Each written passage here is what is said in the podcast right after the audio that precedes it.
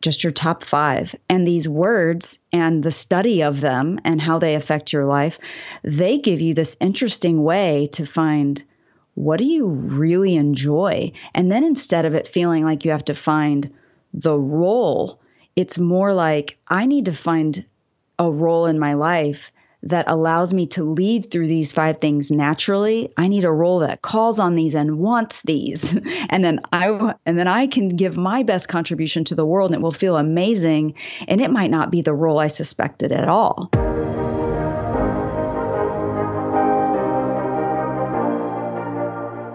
You are a driven international professional or manager, have achieved quite a bit already, but are asking yourself from time to time, what do I really want? How do I want to work and live? Then this is your podcast. I am Gina Friedrich, career and life coach for people who want to actively shape their future. Every second Thursday, I release interviews for you with inspiring, successful, as well as renowned international personalities from the world of business, NGO, and sports. They all will share with you what these questions mean to them, how they handled obstacles in their lives, and shaped their journey to where they are today. You are curious and don't want to miss anything? Sign up for this podcast right here. And now, let yourself be inspired on your very personal journey towards the future that you wish for. Hey there, great to have you on board for this week's episode with Lisa Cummings. Lisa has delivered events to thousands of participants in over 14 countries, and she's one of those unique MBAs who is more into studying people than analyzing numbers. You can see her work being featured in places like Harvard Business Publishing, Training Magazine, and Forbes, as well as on the TEDx stage. She's the founder and CEO of Lead Through Strength, where she helps individuals and teams boost their productivity by leveraging their strength.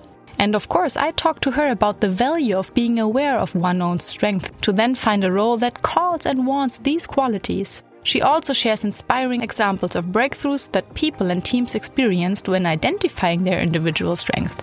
Talking about her individual path, you will hear how Lisa went back and forth in entrepreneurship and corporate roles, and what feelings and fears she went through, yeah, when she was freshly hired but decided to leave that role that looked different on paper how she managed to marry her passion with success, why she calls her career one of many experiments, and how she handles inner doubts. This and more you will hear now. Enjoy. Lisa, welcome. I'm very excited to have you here today. Thank you for having me. It's exciting to get to have a conversation with you and talk to your audience. Thanks again for being here. And yeah, maybe we start with the first question. If we would have the chance to ask your closest friend to tell us a bit more about the person, Lisa Cummings, what would he or she share with us? Ooh, I've never been asked that question before. It's so fascinating. I I think when I've heard people describe me, they usually say something about my energy, maybe a positive vibe, something about being fun loving, but that I can also hold down a business conversation and do the intelligent stuff as well, but that I try to make things light and fun hmm. to not go through life being so boring. Thanks for sharing that with yeah. us. Um, and Lisa, looking at your path so far, it seems that today your profession and passion is to help people get the best out of themselves through strength based development mainly. When did you realize what actually is your passion and how did you shape your own path to marry your passion with, with success? Wow.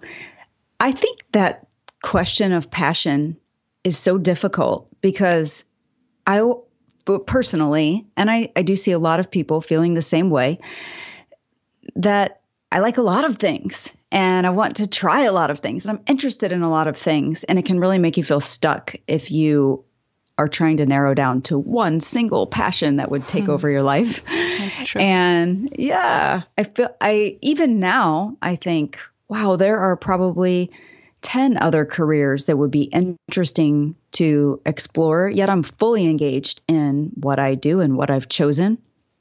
So, yeah, it's interesting when it comes to finding your path and finding your passion. I usually am in the place where I'm helping people loosen up about it and not put so much stress on themselves to find one thing, but to do something more like experiments where I, I call them the E's. So if, if you feel they, because they all start with the letter E. So if you hmm. feel ease, if you feel energy, if you feel enjoyment, those kind of things put you in flow and often you're using your strengths when you're doing them and so if you spend some time taking notes on those things that really light you up and you find fun then do some experiments to say, oh, could I make a career out of this? Would I want to? Am I offering, am I having fun or am I having fun? And meanwhile, I also am offering something that the world would want to pay for.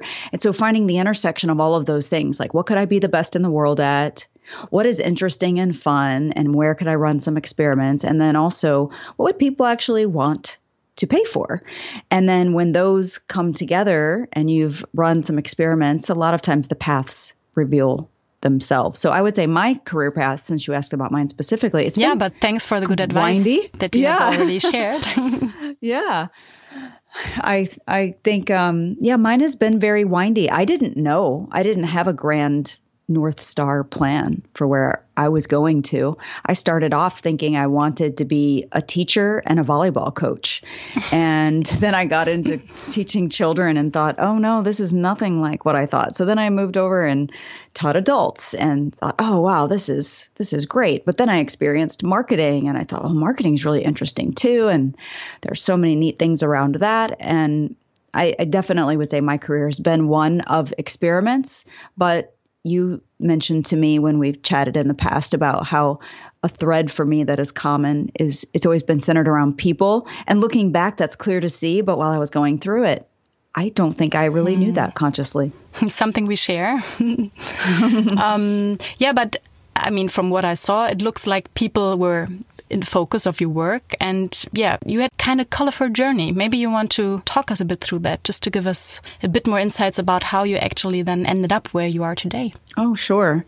Well, I would say the grounding at the beginning of my career doing learning and development for in corporate, it was being a trainer for adults. I did technical training on software. I did training to help people who were getting licensed up to do financial services. And in the US, we have this Series 6, Series 63. It's kind of like a financial planner type of, of certification that you get. And so I helped the representatives who were going to be helping the customers with their money. And that seemed uh, interesting and new. But then when I when I got into the self development area and I realized there were career development and professional development trainers out there in the world, that really piqued my interest because I love human behavior and I love helping people figure out how they can be at their best and exploring how I could be at my best. So that led me to experiment with some human resources roles, some of which were perfect fits, some of them were awful for me. And and then during that time I was also uh, learning how to be a manager and then be a director where where I managed people who managed people. So all of those things were personal growth opportunities as well. Mm-hmm. and I've been one of those rare people I think who left. I went out on my own to start a training company but then because another amazing opportunity presented itself where I could be the VP of products, and they were VP of learning products. So I got to do a little bit more of an oh, wow. operationally focused and product focused role, but it was around learning and development. So it was a perfect way to expand in my leadership and do a, another function. And then I got the itch to be out on my own again. So I've been back and forth in entrepreneurship and corporate roles, and I've loved every experience and opportunity. But that's kind of how the the path went. It was basically, oh, if I'm running toward it, then I would usually allow myself to try it out. And if I feel feel like I'm running away from something, like oh, I need to quit this job because it's not a good fit, I would question myself and say, now don't you know, don't run away, don't do something hasty, but make sure that you are looking to something that you love and letting that drive the mm. decision process each time. Yeah, did that ever lead to a decision that you would call the hardest decision that you would mm -hmm. call the hardest decision you ever had to make throughout this journey? Hmm. Yes, you know the hardest decision I ever had to make was go, leaving corporate and going out on my own the first time. I had taken a role and it was sucking my soul, but I didn't understand why. And I had joined this new team. The people were great. the company was interesting, the role was interesting on paper. Um, and when I got in, I could tell really quickly that the role on paper, as we talked about it in the interview, isn't what the role was going to be, at least for another six months or a year until there could be some turnaround situations happening on the company. And so um, it was a terrible fit role. And because I loved the people that I worked with and I had made a commitment. You know, they invested in me to mm-hmm. do the interviews, they hired me, I left my other job, and all these things had happened and I felt like we we all had a lot of costs and investment in me being in this role and I was also scared about well if I leave then what would I do? And I hadn't planned a company to start and so even the idea of entrepreneurship it sounded interesting mm-hmm. um, it sounded cool, but I didn't have that in my family. I didn't know if I could be successful at it. And it was so scary, both from a can I do this perspective and a uh, what an awful thing to let someone down when they've hired me so fresh to the company and they're people that I admire and people that I want to keep a relationship and not burn a bridge and not let them down. So it was difficult from both perspectives. And the I don't know if I don't know what would have prompted me to just make the decision. But one day, my husband and I were sitting on the sofa uh, on a Sunday night, and we're having just, you know, Sunday night conversation. And he looked over and said, What happened? And it was because when I spoke, I was in the middle of a sentence. And normally I'm kind of light, fast talker. And all of a sudden, I have one of these funny breaths. And he says, what, what was that? And I, I made light of it and I said, oh, Sunday night heart palpitations. Yeah, no problem. And he's like, whoa, whoa, whoa.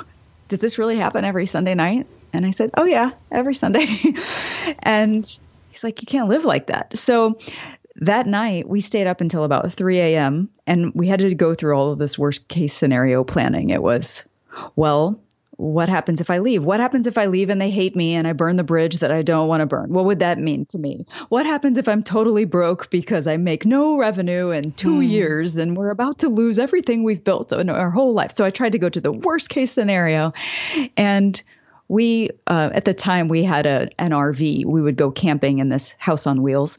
And we came to the worst case scenario that our poverty would be that we would live in a national park and a forest, and we would um, be in this house on wheels, and it would be a beautiful life in the forest, and it would be just fine. And I needed to go through that whole arc to convince myself that it would be okay. I'm not going to live in a box under a bridge, and um, and we will get through this and i won't let ever and even if i let everyone down i'll be okay and i'll be resilient. But that was probably the toughest decision i can remember in my career yeah, thanks for sharing this. I was actually, yeah, standing here smiling because my decision to leave the organization I was working for and, yeah, starting off with my own business was actually also taken on a Sunday on the couch with my husband very late.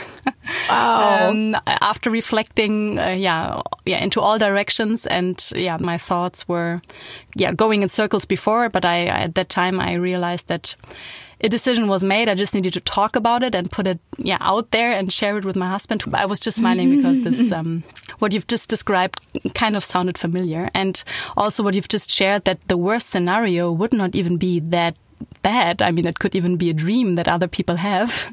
So right. that of course helps, right? To then just say, you know, why not trying? And in the end, the worst thing could also be just going back into a corporate world or the NGO world where I was working in um, before I started my own business. But I mean, we will we will always fall on both feet, right? It's not like we have nothing we can build on. Yes. Oh, how interesting that you had a similar experience. I bet a lot of people do. And you think, well, I don't want to let down my significant other because I don't want to be a bad teammate at home. And then mm-hmm. you brought up that point about how if you decided to go back to corporate, well, you did a good job when you were there. You ha- you know lots of people mm. from your past jobs. You would probably land on your feet and be just fine and you might end up about where you left only in a better fit It's so even that outcome is better, yeah, but you're catastrophizing it in your mind while you're going in circles trying to decide how you're going to decide. Yeah, true. And also this letting down others. I had this thought as well because I was also managing managers at that time. And I also thought like I cannot just leave. And we had a big program at that time. I mean, this program ran for many years, but still I felt like I cannot leave them alone. I cannot let them down. And I support people on, on that end now as well. But at that time for myself, I mean, I don't know how you see it, but sometimes it's more difficult taking the perspective on your own and talking about your own life. So it's difficult to not have someone else from an external perspective um, helping you reflect on the situation. But in the end, I also ask myself, okay, what would these colleagues that I had in mind um, say if I would share with them how I feel, how everything is right now, that I'm not happy with what I'm doing, and that there's something that is really, yeah, that is burning inside of me and that that I want to try. And in the end, it came out like, what could they say other than, "Hey, go for it. We're happy if you have found something yeah, that you feel driven to and that you want to explore." And that was in the end also the case. So also that is sometimes interesting to just really change perspective and think like, yeah, what would they say? Um, and I think most of the time we might be surprised. Yes. You know, you're bringing up for me when you say that. I had a colleague that I used to work with who was always worrying. And I would stop her sometimes and say, okay, just humor me. Think of two or three possible positives that could happen. Just make them up because we're just guessing what the future will be. Just make up two possible positives that could mm-hmm. come out of it. Because when you're worrying, you're making up possible negatives. And it was so easy for me to do that with her. But then when it was me worrying about my future, my letting down people, suddenly I forgot to do this exercise with myself. it's strange. It really surprises me. And even now, in, in some moments where suddenly things pop up, opportunities that I would never have guessed that they will ever happen. And then I see see myself in there and it's like I'm in a tunnel and I feel overwhelmed. And in this case, it's now uh, about a partnership with a business magazine that wants to talk about a proper partnership, uh, working on different formats and also video formats and events and so on. And for me, it was like, oh my God, no, I, I cannot be on a stage. I, I, that's not me. And how could I? And I don't know how it works. And I never did this. And yeah, then having someone else like, Hey, Gina, wake up if you say yes, it's not like you're going to do that tomorrow. You can prepare. You can also decide on timings and what is happening and what not. And, and that was so strange because it was like, yeah, sure. Why was I so focused on on everything I could not do yet, rather than thinking, yeah, there's a lot I might need to prepare and learn, and being able to shape that as well. But it's just, yeah. Sorry, I just enjoy oh, sharing this with you. and, um, it's crazy how it, it, works for me doing it, helping others with it, but I still find myself in these situations. Happy to have people around yes. me waking me up. Yes.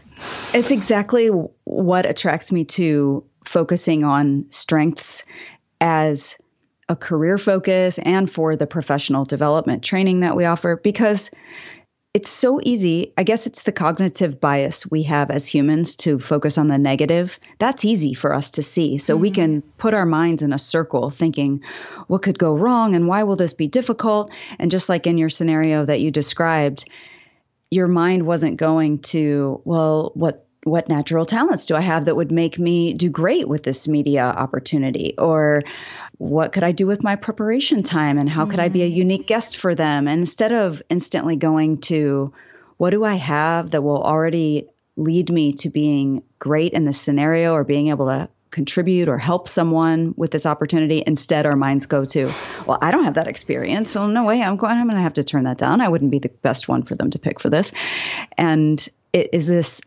i think thinking about your natural talents or your natural strengths the ones that you've developed over time. This is a thing that it's a simple concept, but it's it's very difficult to do day over day because you have to remind yourself to change your mind frame mm. and do that consciously to get some balance in your thinking and your decision making. And once you do it, opens up this, oh yeah, it's like having your friend who said, Gina, come on, look at this other side. It's like having that friend on your shoulder, but it's the other side of your mind, and you're asking it to turn on when it's just been lying there dormant. Hmm. Yeah, it's it's crazy. I've learned a lot from that actually, also because I went through a supervision coaching process for myself and figure out what it is that I need. So I'm on my way to get there and getting rid of this initial like, oh, oh my god, no, it's a no, it's a no. Um, but you just talked about strength, and I was wondering, maybe you can share with us your definition of strength. Sure. So when I'm using the Clifton Strengths assessment. I go with the same definition that Gallup uses. And first, we talk about the definition of natural talent, which is just how you naturally think or feel or act when you're at your default.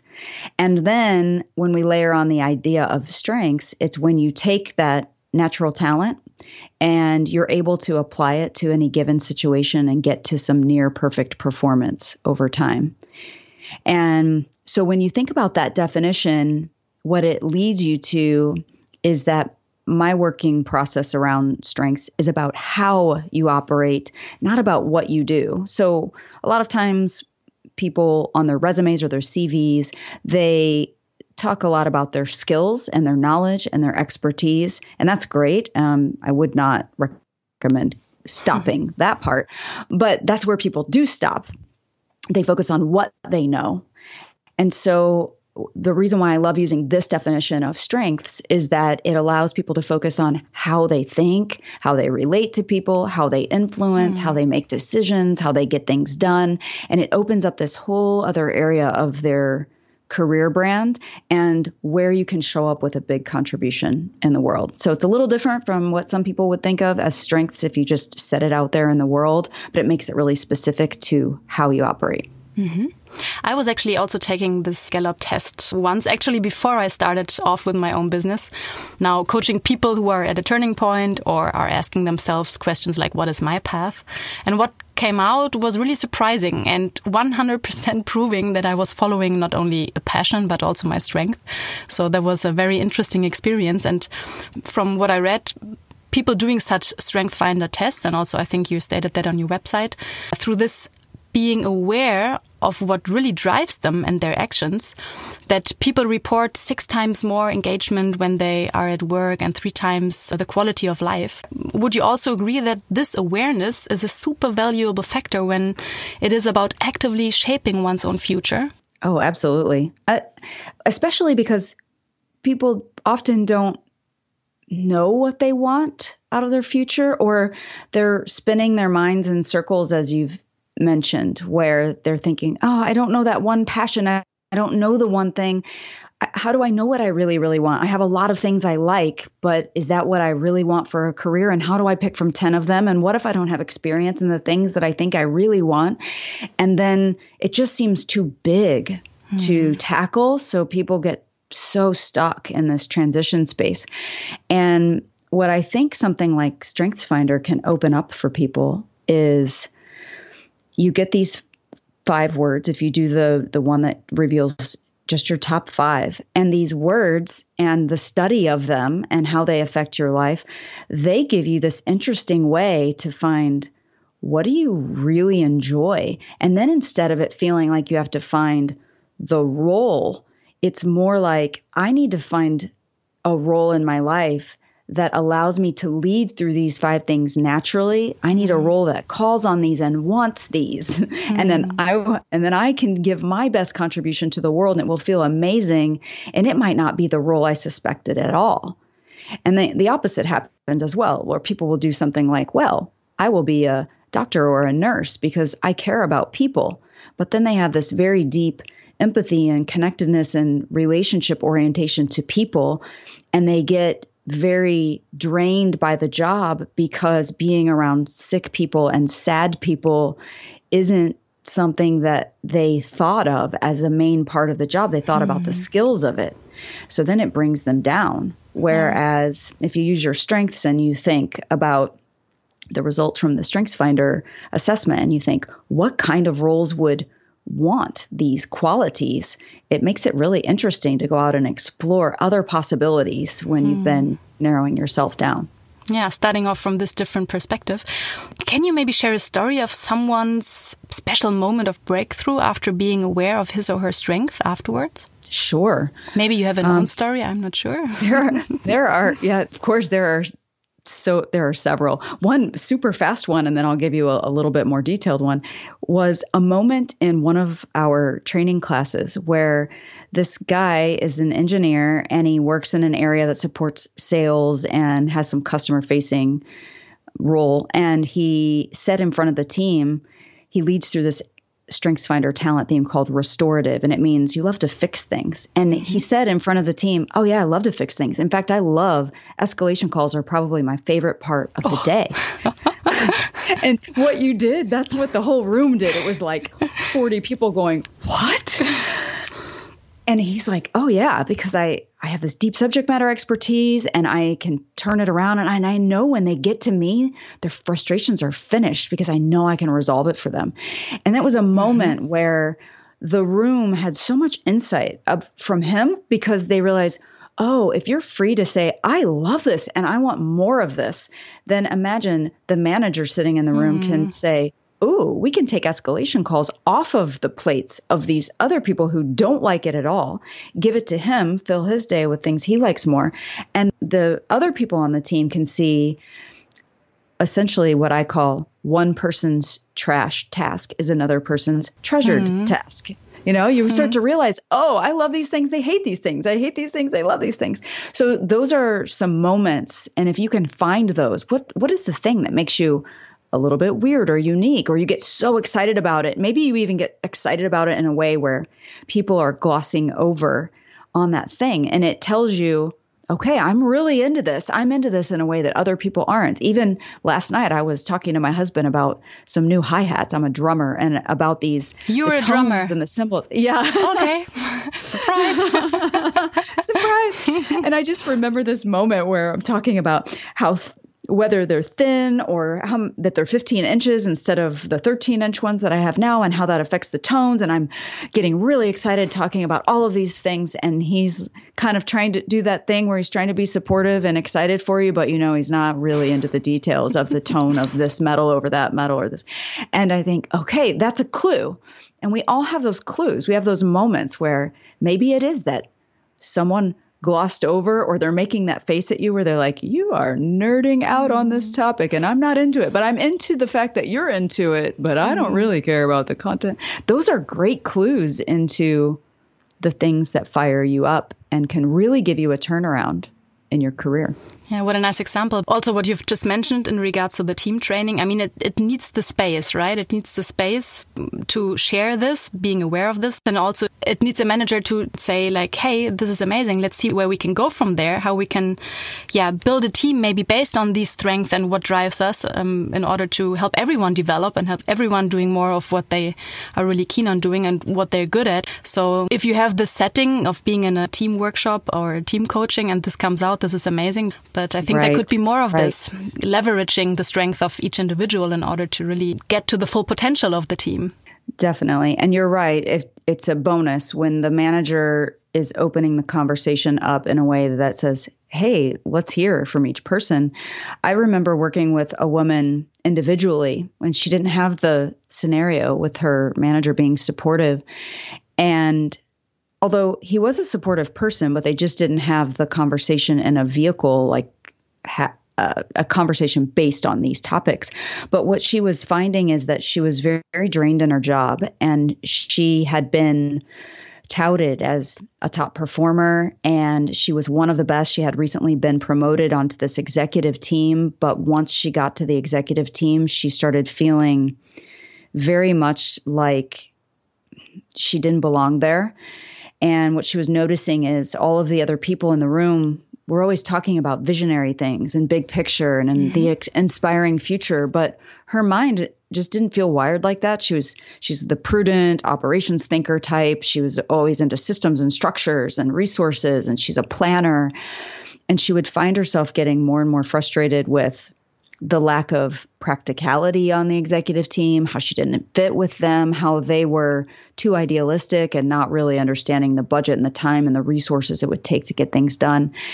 And she started detaching And luckily, through this process of strengths, it opened up a conversation that she initiated with her managers. They didn't have a training session, mm-hmm. but she talked to her manager about it and said, I feel like what I offer to the team isn't what the team seems to want because the culture of the team is this visionary, big picture, futurist kind of thing. Mm-hmm. And luckily, she opened this conversation because he said, That's why we brought you on this team. That's exactly why you're here because we wanted that perspective and we love how you bring that perspective to us. And if you silence it, hmm. we're not getting that contribution we brought you on for. And meanwhile, she's thinking, I need to turn into this other person hmm. so I fit into the team.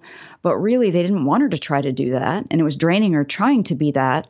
So there were so many lessons in that for hmm. knowing where you're grounded, where you feel you can really bring the contribution. What your mind is always working on anyway, those things are often not easy for other people to think about. The people in the room with her, they didn't easily think about system structure, feet down at the front lines, who would be doing what tasks to get that done. That sounded awful for her peers to be thinking of that stuff, but she loved it and now she finally let herself do that and now she's a she's a very valued contributor, but it's interesting what our minds do where we decide that the team wants me to be this way and therefore I'm going to act like someone I'm not. And then you're you, leaning on all of your weaknesses and draining yourself.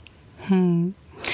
I can imagine that as a trainer and facilitator, you probably work with a range of different clients across different industries and fields with teams and individuals, supporting them to improve their performance and also achieve their goals. Is there anything that you see in common across successful people? I think successful people are open enough to be self aware and see who they are in relation to other people, and that they're not only willing to know themselves and hear feedback, but they are also willing to put in the work to understand how that could be of service to someone else. Because you could just be very self aware and use it for selfish purposes and then you don't add your contribution to the world. So when mm-hmm. I look at the most successful people, I think it's that orientation to how do I know myself well and then offer that contribution. And looking at yourself and yeah, which habits, patterns, or beliefs you have acquired in the, let's say, past five years um, made the biggest difference in your life? One, I'll give, how about one belief, one habit? Um, belief that is understanding how much is going on in our minds and that we make things mean things. Hmm. And that as humans, we're always connecting all of these dots. And sometimes our assumptions are correct, but sometimes they're not. And so, uh, a belief for me is just really understanding that in almost every scenario, I am deciding what I am making it mean. It doesn't hmm. just mean that as a fact. And that may, lets me be more curious and open to other perspectives. And then habit. I started this habit, and it's also an exercise that I do with some of my training sessions where we use a doorway. And when you think about walking through your life, you step through a lot of doorways, literally, when you walk into the kitchen or you walk into the restroom at home or when you walk through the office door to go into a meeting room, mm-hmm. you step through a lot of doorways. And I started using that as a habit building tool where if you have something you want to change and you think of that thing every time you walk through a doorway and you do that for a couple of months, you'll start to remember and resonate with that thing as a very natural way of thinking. So the the way that I use that with strengths is I take people through a personal branding exercise where they come up with three words or phrases that represent them, and then they do it in a way that um, is worded so that it's memorable for them. And then when they walk through a doorway, they think of that thing. And so I do that as well. And I think it's been a life changing habit because it reminds you how you want to show up when you're at your best and how you can show up when you're at your best so that even if you walk through that doorway and you're feeling a little grumpy that day and things aren't going your way, you can reset and yeah. remember, okay, this is how I want to show up when I walk into this room. And even if you're not walking into a meeting room, you uh, you are you have a lot of listeners who are international business people and business thinkers. Same for me. So I don't see a lot of the people I'm working with, but when I walk through the doorway, I use it as a metaphor. This is how I want to show up on this phone call, or this is how I want to demonstrate my personal leadership in this next thing. So hmm. that's the that's the habit. I mean, in the end, we just have to to be aware of the fact that it's decisions, and we should take these decisions actively. I, I really like that approach. So thanks a lot for sharing that. And Lisa, going back, we already talked about like one of the key or hardest decisions that you had to make throughout your career. I'm just wondering, did you also have a period in your life when you had feelings of doubt or insecurity going through all these different positions and challenges? Of course. I mean, besides and the one that we have already in regards to starting your own business, but yeah, maybe also throughout the time when you've been still in the corporate world or going from one job to the next. Of course. I think every job I'll doubt myself, every role change, every major change, because I'll think, am I making the best decision for the time? Did I, but I, I will move forward anyway. In fact, I think one of the most powerful periods of doubt I've had in my whole career is happening right now. mm-hmm. I um I have been changing my role in the company to be less focused on in-person training and I have other facilitators doing the in-person training now and I've moved over the course of last year mostly to virtual training so mm-hmm. I end up doing all the international trainings for the company but that's been um, phase one of feeling a lot of doubt because I think, will my customers leave us because they're hmm. they started using us because they're used to the relationship with me and will they still want to use us when i change things on them and then um, the next phase is i'm doing this other product that's new to us called stronger teams and it's allows people to get into a program over the course of a year. And then I know that will mean that when I get more immersed in that, it means now I'll be pulled out even more from all of the trainings that we deliver and the single moment kind mm-hmm. of services. And I'm scared. I, I wonder, will it work? Everything from will it sell in the way that we've written it up? Will it work by plan? Um, is it the right choice? Is it going to serve people and live into the vision that I want it to be or that we think it can be? Or w- will it be a flop? I don't know. And it's a, it's probably the biggest business model change. I, it is the biggest model change I've ever done in terms of the way I've changed my role and um, yeah, and it's scary because I think, well, I could keep going the way I've been going, and things have been going really well. Revenue hmm. is good, and I love the customers, but I have this other idea of something we can offer, and I feel like I need to know can we do this? Can we pull this off for us and for the world? But at the same time, there's the nagging doubt behind the scenes going, gosh, it would be a lot easier mm. just to go do it this way. And yeah, so I, I don't know. Maybe for some people, those doubts fade away, but I feel like they're out they're always there. It's just to what degree they're there. Yeah as you said i mean it sounds scary but also exciting at the same time. Yeah. What helps you then throughout the phase like that? You were just describing that you're in it. Is there something that maybe you can share with others that is helping you to maybe reflect on this in a different way or come up with answers? For me i think it's um I have to think about how do I prepare myself for being okay with it and how do I prepare customers for being okay with it. So for me, preparing me, I saved a lot of money so that I could logically remind myself hey, you're okay. If you make zero dollars next year because you made a bad decision, you'll be totally fine. So the planning to get myself in the position to be able to take the absorb the risk if needed that's one thing that I do. I'll often give myself the runway. Even when I do that, I still mm-hmm. don't, uh, I still find it difficult to lean on that as a backstop. But that is uh, probably the main way that I've helped myself is to be financially calm because I've planned it out for the time before. And then to prepare customers, I will literally, we have scripts and conversation guides that we use so that when I'm on the phone or people on my team are on the phone with a customer and they say, Oh, come on, Lisa's done our session for the last three years. We really want her. Come on. Um, then how can we respond and still feel like we're being positive and we don't get really awkward and we don't make them feel disappointed? And so being able to I mean, some customers it's just as easy as okay you know use this other facilitator. I promise you you will like her. You'll like him better than you even like me. They're amazing and i can lean right into that.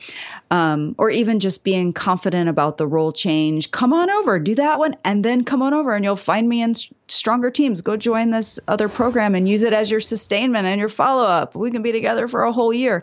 But instead of that being the natural feel instead i'm kind of like oh yeah i know i love you too. Okay i'll do that flight. All right. Yeah that's a week out of my work life that i meant to be doing this other thing. And so i find it sometimes awkward in the moment because I love the customers so much. So if I pre plan how we're going to say it, that helps a lot. Hmm. So being prepared and knowing what it is that you need in order to feel better or more stable in, in this given situation because you want this change. And Lisa, there's one last question. What's the one question that you wish you, you would have asked yourself or a mentor earlier in life? Hmm. That is a deep one.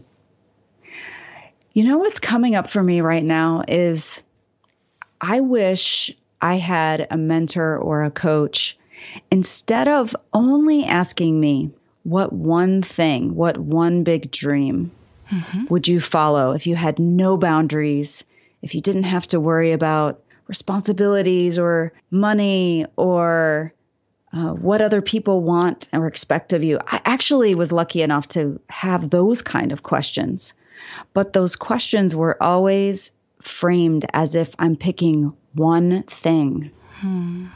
And I wish I had someone help me explore four or five amazing lives and what those could look like. And they could be very different from each other so that I didn't narrow myself or stress into one version of passion or one version of a potential life, but instead to get an idea of a bigger picture view of what environment, what is life looking like? What am I doing when I wake up in the morning?